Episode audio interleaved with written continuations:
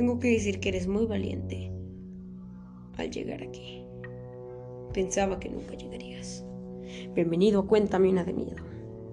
El programa matutino y de noche, en donde podrás ver las leyendas urbanas más populares. Desmentiremos su veredidad. Contaremos experiencias. ¿Y por qué no creer en esas cosas? Básicamente les contaré leyendas que se han popularizado a través de la sociedad y las redes sociales sobre experiencias supuestamente reales, sobre personas que han vivido experiencias totalmente terroríficas. No leyendas como la Llorona, tampoco la de la. Leyendas verdaderas, que no se sabe si fue verdad o mentira. Hoy, en este episodio, en el primero de todos, contaré un caso muy famoso que se popularizó entre el 2000, 2008 y 2016. Es el caso de la silla maldita. La silla maldita trata sobre la historia de las sillas que tenían jeringas que contenían sida en los cines, en los cinemas. Esto se popularizó durante el 2000 y 2008, pues se contaba en la televisión que algunas personas se contagiaron del SIDA, gracias a que en los cinemas había agujas enterradas en las sillas. Y si, te, sentabas, esa sangre que ya tenía SIDA se transmitía a ti. Vamos a ver qué tan verídico es esto y si en verdad debes de tener miedo. La más popular fue en el año de 2008, en Guadalajara. La amiga de un compañero contó que mientras estaban viendo una película sintió como algo la pinchaba, una comezón extraña, y toda la sangre se estaba volviendo fría. De repente se paró de su asiento y revisó aquel asiento frío y vio que tenía una jeringa.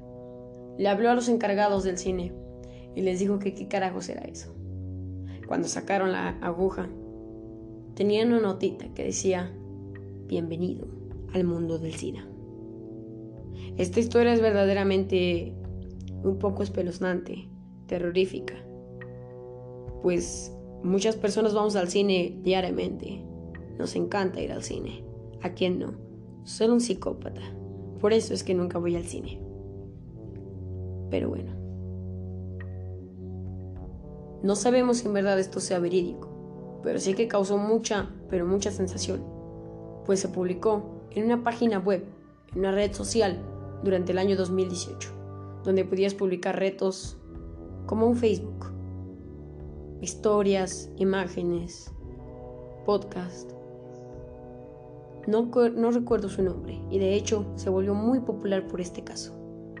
Muchas personas decían que esto era total mentira y que ya no sabían ni siquiera qué inventar, simplemente para implantar miedo a la sociedad y que si en verdad existían estas personas estaban totalmente locas contagiarle a alguien el SIDA, que simplemente no ha hecho nada y simplemente lo haces por gusto. Eso no es bueno. Aquí veremos experiencias que han sido un poco más verídicas.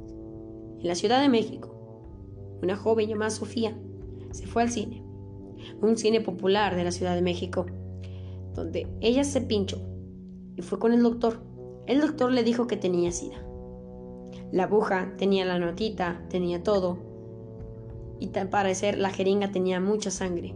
Esta sangre no era sangre normal, era sangre de días, como soleada, opaca, y era mucha.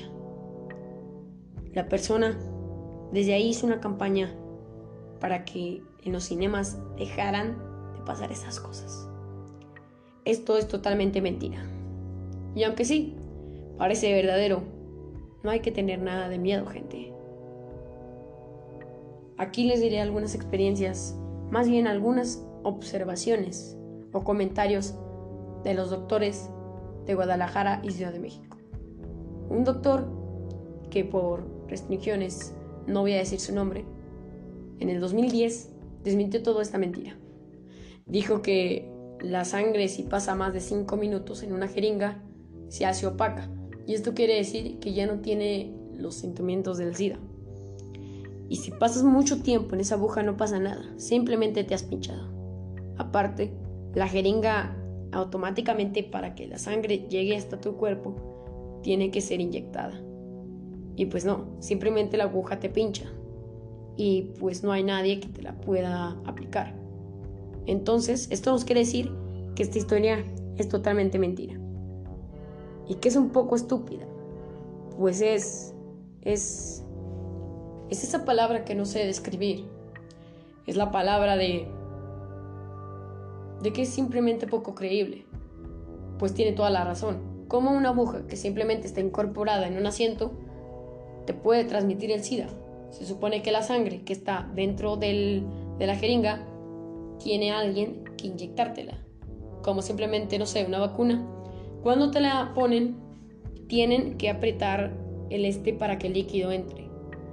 Pero mientras si el líquido no entra, no pasa absolutamente nada. Pues la aguja no está transmitiendo nada, nada de líquido, nada de sangre, pues nadie está nadie está empujando para que salga el líquido. Una de estas es una razón. Otra es que todos los cinemas desde ese año incorporaron medidas y revisaban el asiento.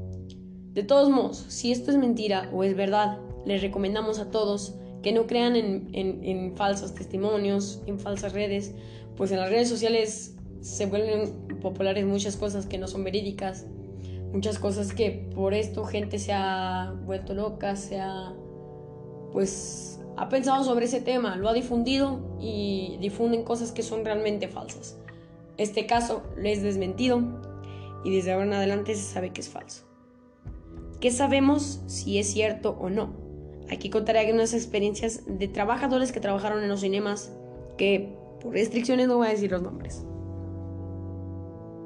Aquí un trabajador nos dijo que era totalmente mentira, pues diariamente se revisaban los asientos las personas de limpieza y los gerentes. Y en verdad no había nada. Solo había palomitas, cosas tiradas, comida, pero en verdad no había gente. Aparte, la gente que está encargada del cinema ve lo que hace la gente. Por arriba ve lo que hace la gente y pues dijeron que esto era totalmente mentira.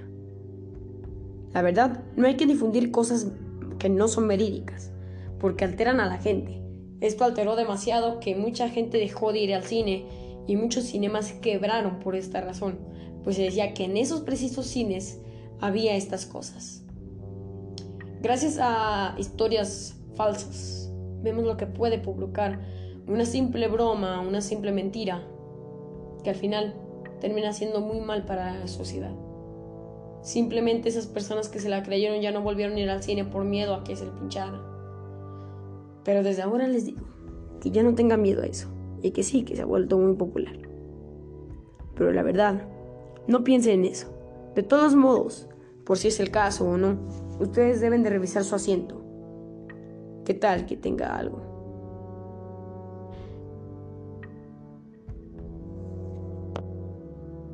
Bueno, ahora sabemos que todo esto es mentira. Pasemos al siguiente, a la siguiente leyenda. La leyenda hablaremos sobre un tema muy conocido, muy difundido, más entre los años de 2010 a 2015. Es la historia del canal maldito. Un canal muy popular en la sociedad mexicana, como lo es el Canal 5, que está asociado con Televisa. Es el canal secundario donde pasan series, películas, caricaturas. Un usuario en la red social de Facebook compartió que mientras él no tenía nada de sueño y que estaba desvelándose jugando un videojuego, su hermanito estaba viendo caricaturas, pues los dos no se querían dormir.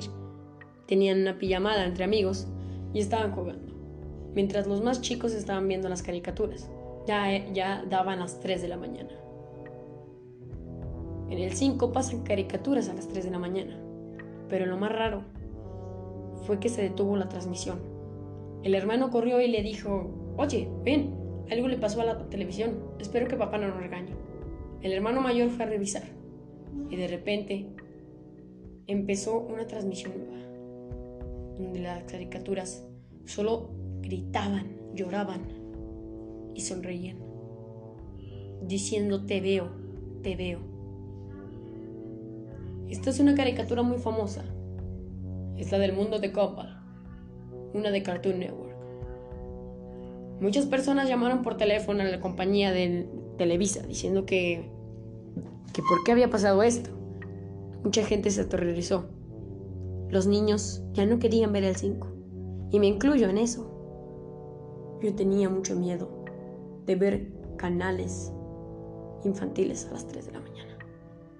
Y tal vez esto era totalmente mentira. Pero aquí vamos a ver lo que Televisa en verdad dijo de lo que pasó. Televisa, desde esa semana, vio desde las 3 de la mañana todos los capítulos. Y al parecer en un capítulo que ellos vieron durante un viernes, se dieron cuenta que esto era verídico. Fueron directamente a los propietarios del 5 a ver quién estaba haciendo eso al siguiente día. Y se dieron cuenta que todo esto que decía la gente era verídico. Una persona que tal vez lo ponía para asustar a la gente, puso eso de adrede. Él hizo todo. Hizo las animaciones. Él hizo como si la caricatura fuera de terror y la puso en el 5. Simplemente por asustar a la gente, por ser una mala persona. Tengan cuidado y nunca vean caricaturas a las 3 de la mañana. Televisa después dijo que perdonaban a todos los televidentes que hayan visto eso, que no tenían daños colaterales, pero que no anduvieran pues difundiendo cosas falsas. ¿Cómo cosas falsas? Se referían a que anduvieran diciendo que los, algunos niños tuvieron colapsos, convulsiones, vómito al ver este video. Todo esto era mentira. Lo que sí era verdad es que a las 3 de la mañana en el canal 5 pasaba esto. Esto era porque un trabajador de adrede ponía estas cosas para que la gente tuviera miedo. Desde ahí Televisa dejó de contratar a esas personas. Se fijaron en su salud mental. Y ahora para entrar a Televisa y ser una de las personas que ponen lo que se va a ver en ese, en ese canal, tiene que tener muchos requisitos. Pero de todos modos, por si acaso, a todos les platico y les digo que nunca hagan eso. Les diré una experiencia que yo viví en un canal, que no diré el nombre por varias, por varias razones. Y si en verdad quieren el nombre, vayan a mi Instagram, Big Superé. Visítenme, denle like a mis fotos. Bueno.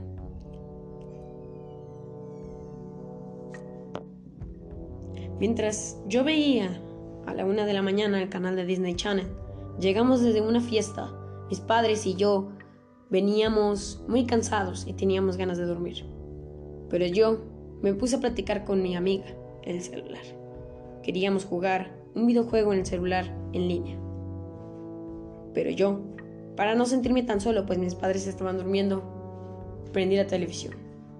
Estaba en el canal habitual, el que más me gusta. Pasan caricaturas de las que más me gustan. ¿Por qué la aprendí? Simplemente para estar solo. Cuando un niño o una persona se encuentra solo, obviamente tiene mucho miedo. ¿Y cómo quitar miedo? Simplemente pone la televisión para sentirse acompañado. Muchas veces yo hice eso. Y ese día que veníamos muy cansados a las 2 de la mañana, entre 1 y 2 de la mañana, ese canal transmitió una cosa verdaderamente perturbadora. Había un programa de marionetas donde éstas estaban cantando. Y la verdad era muy bizarro. Se le caían los ojos a las marionetas.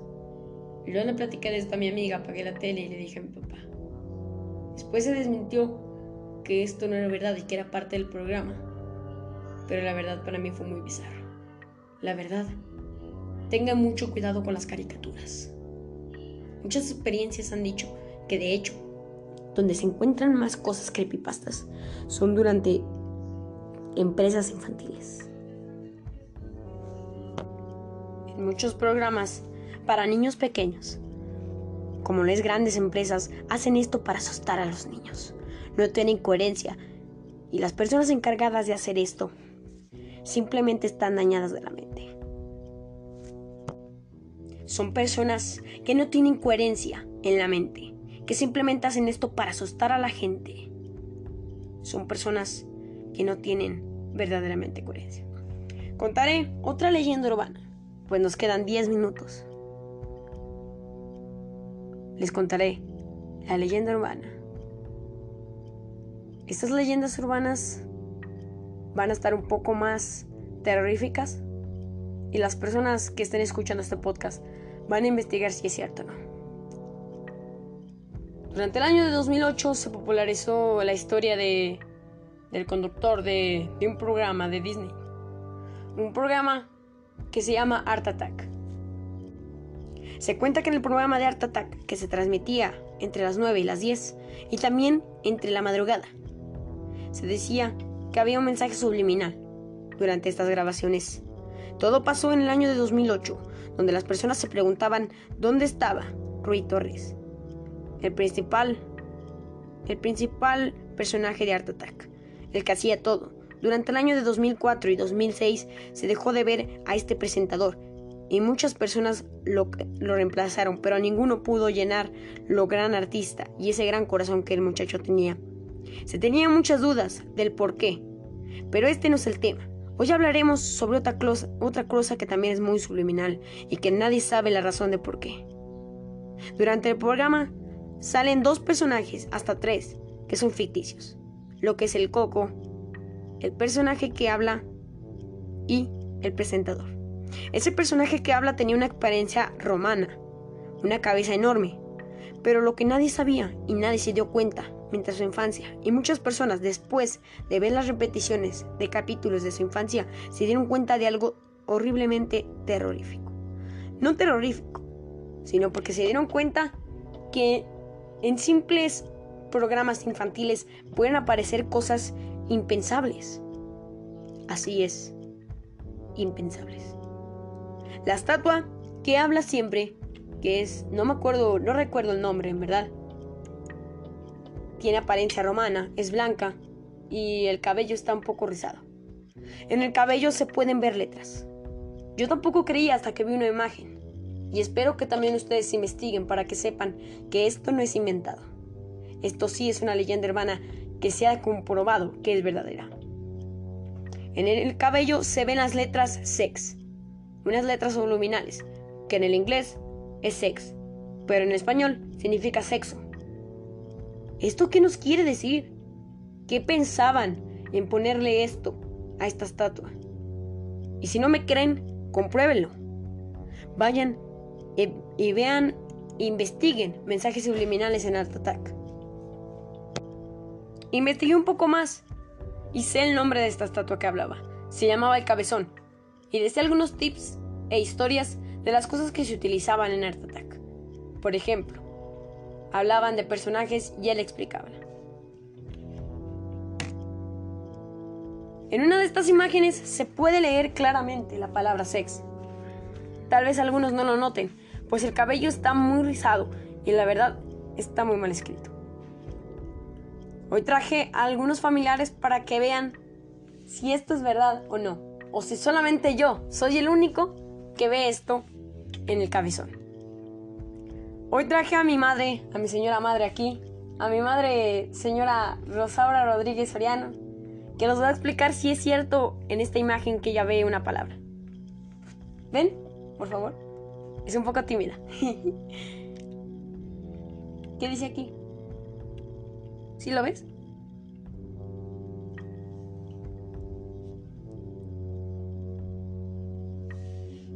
¿Qué dice? Dice sex, ¿verdad? Mi madre acaba de comprobar que esto es cierto, nada más que no quiso hablar. Pero bueno, ¿por qué carajos Art Attack puso esto? ¿Por qué? ¿Es una broma? ¿Es un mensaje subliminal? ¿O simplemente se les pasó? La verdad no creo que se les haya pasado, pues la verdad sí se nota mucho. Se ve, y aunque es un poco transparente, sí se ve y se forman las letras sex. ¿Por qué lo pusieron? Esa es la pregunta. ¿Con qué fin? La verdad, donde se ha comprobado donde más cosas y, casos más terroríficos y de más misterio se han hecho en programas infantiles. ¿Por qué pasa esto?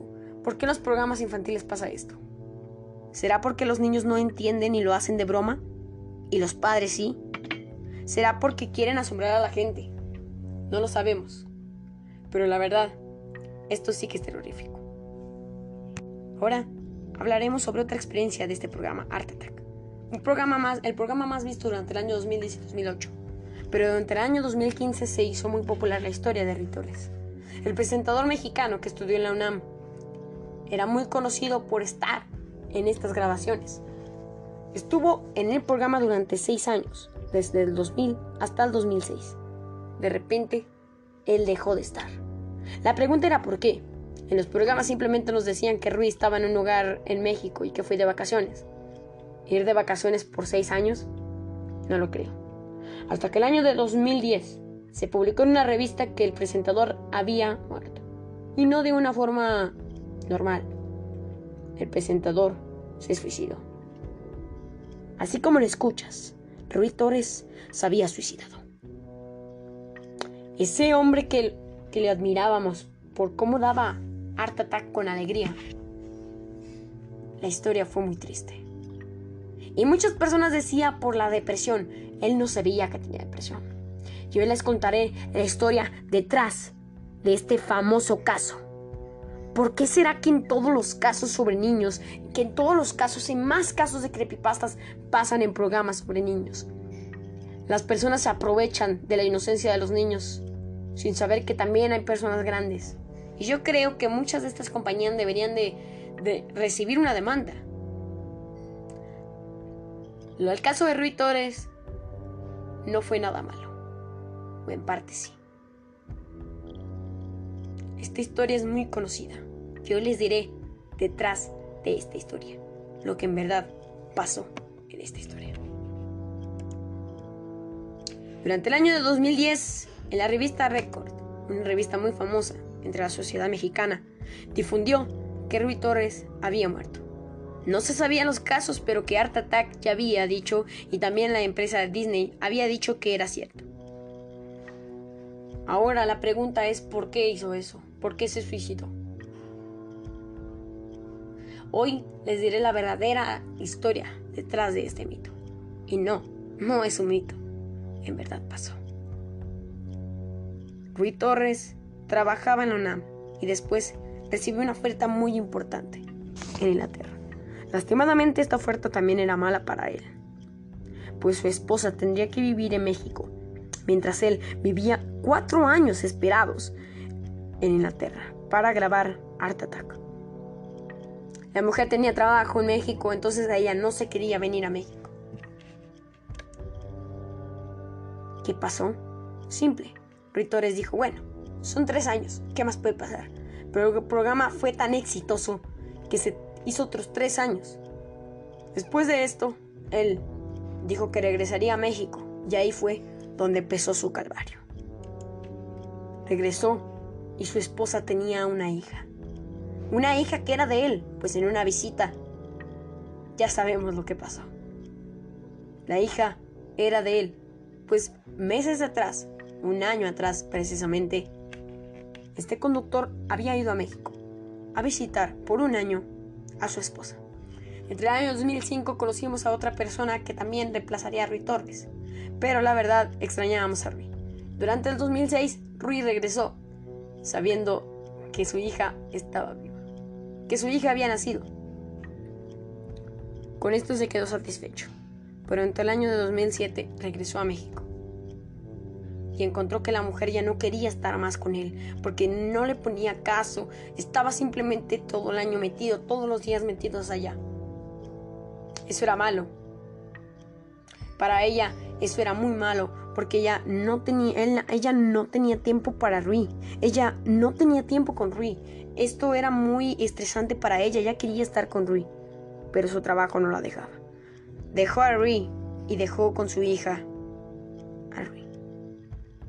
La mujer se fue y dejó con toda la responsabilidad al ya conocido presentante. Rui cayó en depresión, porque no podía atender a su hija y tampoco podía estar en el trabajo. Mientras pasaba esto, su hija también recibía una enfermedad.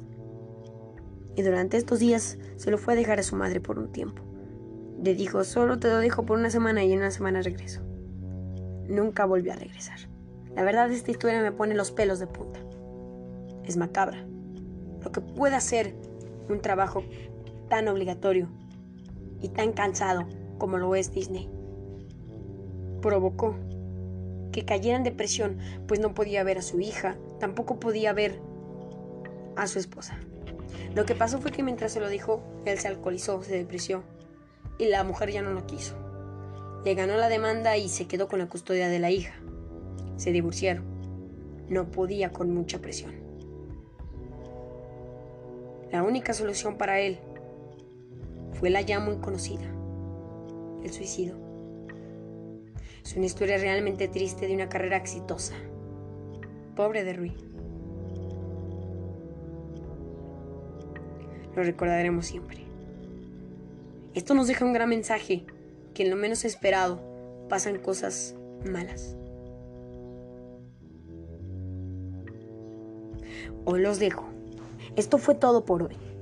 Nos vemos en otra de Cuéntame de Miedo, donde desmentimos y sabemos la verdad detrás de ese mito o leyenda urbana del presente. Báñense, cuídense y lávense las manos. Pónganse el cubrebocas. Y no vean programas infantiles a las 3 de la mañana. Los veo en sus pesadillas. Adiós.